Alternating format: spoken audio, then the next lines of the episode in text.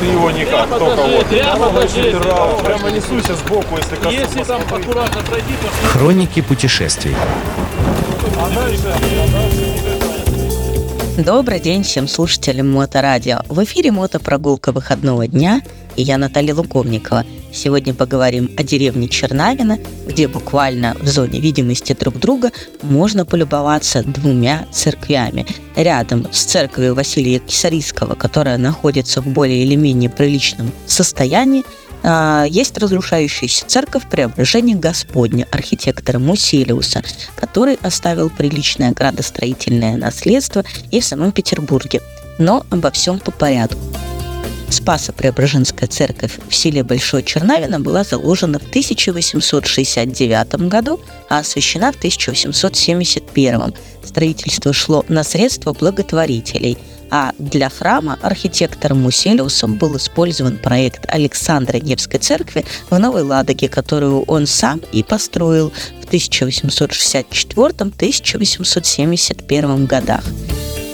Вообще говоря, о фамилии Муселиус нужно сказать, что у нее довольно много более или менее известных носителей. Кроме Александра Васильевича, который был архитектором, был еще Роберт Васильевич, его брат, генерал-лейтенант, а также не имеющий к ним, наверное, никакого отношения Владимир Васильевич, русский филолог – но кроме этого были и потомки, например, советский военный инженер и педагог Георгий Максимiliaнович, а, Максимилиан Максимилианович, советский астроном.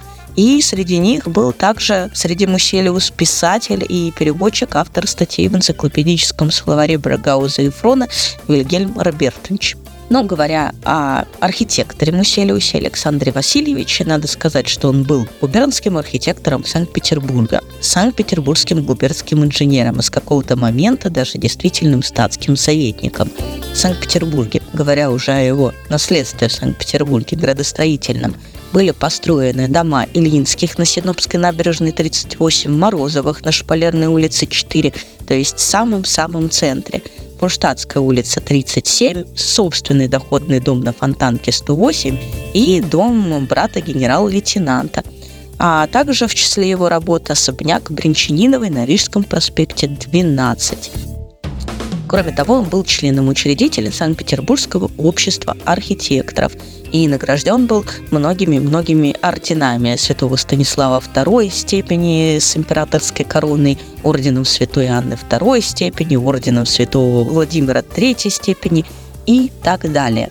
Но вернемся к церкви. Как обычно, говорят, что здесь была деревянная церковь до 1857 года.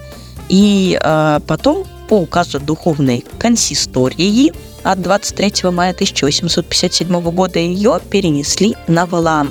И вот уже на этом месте и построена наша церковь. Как водится, тоже с 1937 года церкви в Чернавино перестали действовать, и в 1940 году их закрыли официально. Как раз с церкви Преображения Господня были сброшены четыре колокола, они разбились, а каменные плиты – церковные помещения превратились в зерновые закрома. Тоже, в общем-то, довольно стандартная история. В годы Великой Отечественной войны здесь военные организовывали клуб, устраивали концерты, э, замазали, конечно, настенную роспись, но, как ни странно, от бомбежек и обстрелов церковь фактически не пострадала. Уже в начале 1960-х годов рядом с храмом был построен новый деревенский клуб, а сама церковь оказалась брошенной – и стала медленно разрушаться без присмотра. Так что можно посмотреть одну церковь с присмотром и одну без присмотра. Церковь Василия Кисарийского, кстати, построена на фундаменте тоже очень старой церкви 13 года. Вот такое вот чудесное место. Поезжайте в новом мотосезоне и обязательно ими полюбуйтесь. А с вами была я, Наталья Луковникова, и мото-прогулка выходного дня – до новых встреч на Моторадио. Всем пока. Хроники путешествий.